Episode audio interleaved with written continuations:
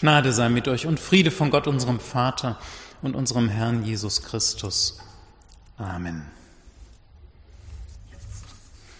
Liebe Gemeinde, die Geschichte, die ich Ihnen gerade vorgetragen habe, Geschichte, wo Jesus dreimal versucht wird, sie ist ziemlich eingängig und sehr plastisch. Aber worum geht es eigentlich dabei? Jesus hat 40 Tage und Nächte gefastet. Aber es geht nicht um Jesus als Vorbild im Fasten. In der Antike meinte man, aus der Geschichte folgern zu können, man solle 40 Tage fasten wie Jesus und nicht nur zwischen Karfreitag und Ostern. Hm. Es geht auch nicht um Jesus als Vorbild im Widerstehen, so wie die mönchisch-asketische Tradition unseren Text verstanden hat. Solche Deutungen führen ja auch zu nichts. Mach's doch einfach wie Jesus ist ja aus der Nähe betrachtet nicht gerade hilfreich. Das kann ja niemand. Niemand kann so unendlich tief aus der Liebe Gottes leben und aus dieser Liebe heraus so handeln, wie Jesus das konnte. Wir sind nicht er. Und es soll auch niemand. Jesus ist ja gar nicht in erster Linie Vorbild, sondern in erster Linie ist er einer, der uns etwas gelehrt und der etwas für uns getan hat. Diese Geschichte erscheint mir nun vor allem zu erläutern, etwas, was Jesus gelehrt hat. Es scheint mir eine Art erzählter Kommentar zu den ersten Bitten des Vaterunsers zu sein. Unser tägliches Brot, dein Reich, dein Wille. Darum geht es, meine ich. Von Natur aus sind wir nämlich anders. Von Natur aus würden wir Gott vielleicht, wenn wir schon mal dabei sind, gleich um das Brot für das nächste halbe Jahr bitten. Und dass sein Reich kommt, das wäre wahrscheinlich okay, aber in der Regel sollte schon das geschehen, was wir uns wünschen, unser Wille geschehe. Und so sind unsere Gebete dann ja in der Regel auch formuliert. Das Thema unserer Geschichte scheint zu sein, sich umgekehrt aber auf Gott einzustimmen aus seiner Hand leben, anstatt ihn einzuspannen für unsere Zwecke. Aus seiner Liebe leben, anstatt ihn anzuzapfen als Energiequelle für unsere Lieblosigkeit und unsere Pläne, die daraus resultieren. Schauen wir mal hin. Erster Akt, Wüste. 40 Tage fastet Jesus in der Wüste, so wie einst Mose am Sinai, so wie einst Elia auf dem Weg zum Horeb, so wie damals das Volk 40 Jahre lang nur aus Gottes Hand gelebt hat, so tut er das 40 Tage lang. Vielleicht ging es Matthäus darum zu zeigen, Jesus führt das fort, was Mose und Elia begonnen haben. Und es geht um einen Weg in ein gelobtes Land. Dieser Jesus lebt ganz im Einklang mit Gott und er lebt ganz aus seiner Hand und nichts sonst. Aber der Weg ins gelobte Land, ebenso wie der Weg durchs Leben, bedeutet anscheinend nicht einfach paradiesische Zustände. Er ist nicht schon das Paradies, er ist eher ein sich einstimmen in Gott, auf ihn achten, Tag für Tag. Und das nehmen, was er an diesem Tag uns gibt. Manna verdirbt bekanntlich, wenn man es aufzuheben versucht, es stinkt dann. Nur Gott selbst macht lebendig, sagt Jesus. Gott und was aus seiner Hand kommt, Tag für Tag. Oder in diesem Fall, was aus seinem Mund kommt. Und auch wenn er wahnsinnig Appetit hat nach 40 Tagen und Nächten, essen wird er jetzt nicht. Nicht hier in der Wüste. Nicht da, wo er doch extra hingegangen ist, um offen zu sein für Gott und dem nachzuspüren, was Gott ihm zu sagen hat. Das würde doch nicht jetzt kaputt machen durch Heißhunger. Zweiter Akt, Tempelzinne. Wenn Jesus sich hier herabstürzen würde, er würde im Kidrontal landen.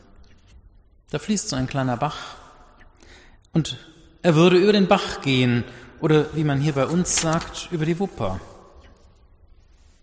Allerdings, damals befindet sich da, wo Jesus jetzt steht, auf der Zinne und am Fuß ihrer Mauer die Grenze des heiligen Bezirks, die Grenze des Heiligen überhaupt. In der Bilderwelt der Bibel die Grenze des Lebens, die Grenze der Ganzheit, des Glücks, das aus Gott kommt. Dahinter beginnt das Unheilige, das Todesreich, das Verderben. Jesus scheut sich nicht grundsätzlich vor dieser Gegend, aber die Zeit ist noch nicht reif. Erst unmittelbar vor seinem Tod wird er bewusst über den Bach Kidron gehen, hinüber in den Garten Gethsemane, in die Wildnis des Unheiligen, des Gottfernen, der tiefsten Einsamkeit, aus der nicht einmal seine Freunde ihn werden erlösen können. Sie sind zwar bei ihm, aber sie schlafen.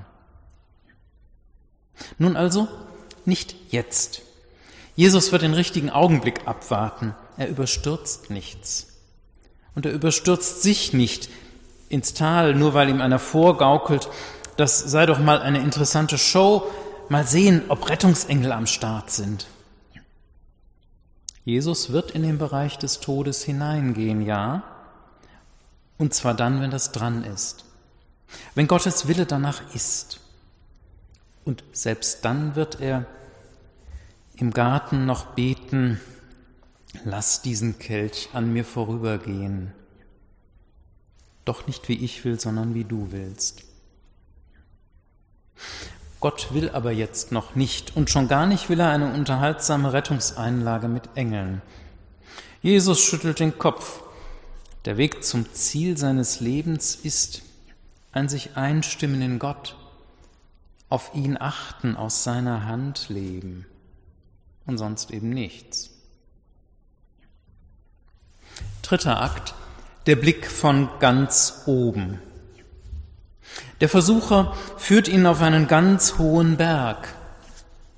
So einen Aufstieg kennen wir doch. Imitiert da nicht jemand Gott, der damals den Abraham schon auf genau diesen Berg geführt hat, mit Isaak im Schlepptau? Und Isaak fragte immer mal, wo ist denn das Opfertier, und Abraham antwortete immer nur, Gott wird sich schon was einfallen lassen. Hat er dann ja auch. Nun, der Versucher, das drängt sich auf, ist Theologe. Er kennt die Bibel ganz gut. Allerdings, er macht sie nicht fruchtbar, sondern er benutzt sie nur. Er will nicht Gott verstehen, er will Jesus den Blick vernebeln. Es steht geschrieben, stimmt ja jedes Mal so ungefähr. Bloß, sagt Jesus, geschrieben steht auch noch mehr. Und wie man denn die Bibel lesen soll, in der so vieles geschrieben steht und die man natürlich auch gegen den Strich benutzen kann, dafür hat Martin Luther einmal eine kluge Peilung genannt. Jede Stelle, jeder Text jede Geschichte müsste daraufhin befragt werden, inwiefern sie denn Christum treibet. Also inwiefern sich in ihr diese unendliche Liebe Gottes zeigt, die in Christus in unsere Welt gekommen ist.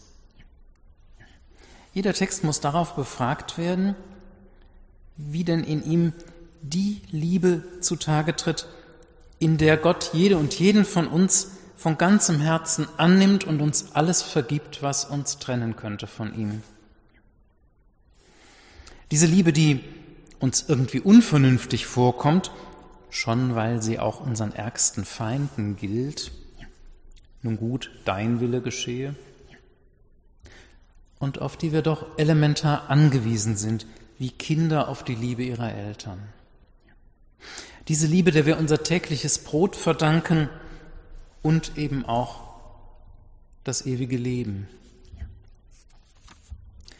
Wenn wir einen Text der Bibel lesen, auf eine Weise, bei der wir merken, die Liebe Gottes spricht so aus ihm nicht, dann kann es so nicht gemeint sein, dann müssen wir noch einmal länger nachdenken. Und aus der Idee, den Versucher anzubeten, spricht ganz bestimmt nicht die Liebe Gottes. Verlockend ist es für Jesus auch nicht. Am Ende des Matthäusevangeliums wird er sagen, mir ist gegeben alle Gewalt im Himmel und auf Erden.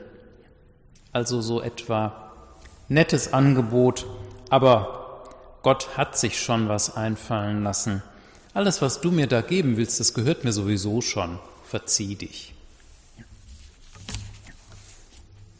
Jesus der aus Gott lebt wie sonst keiner.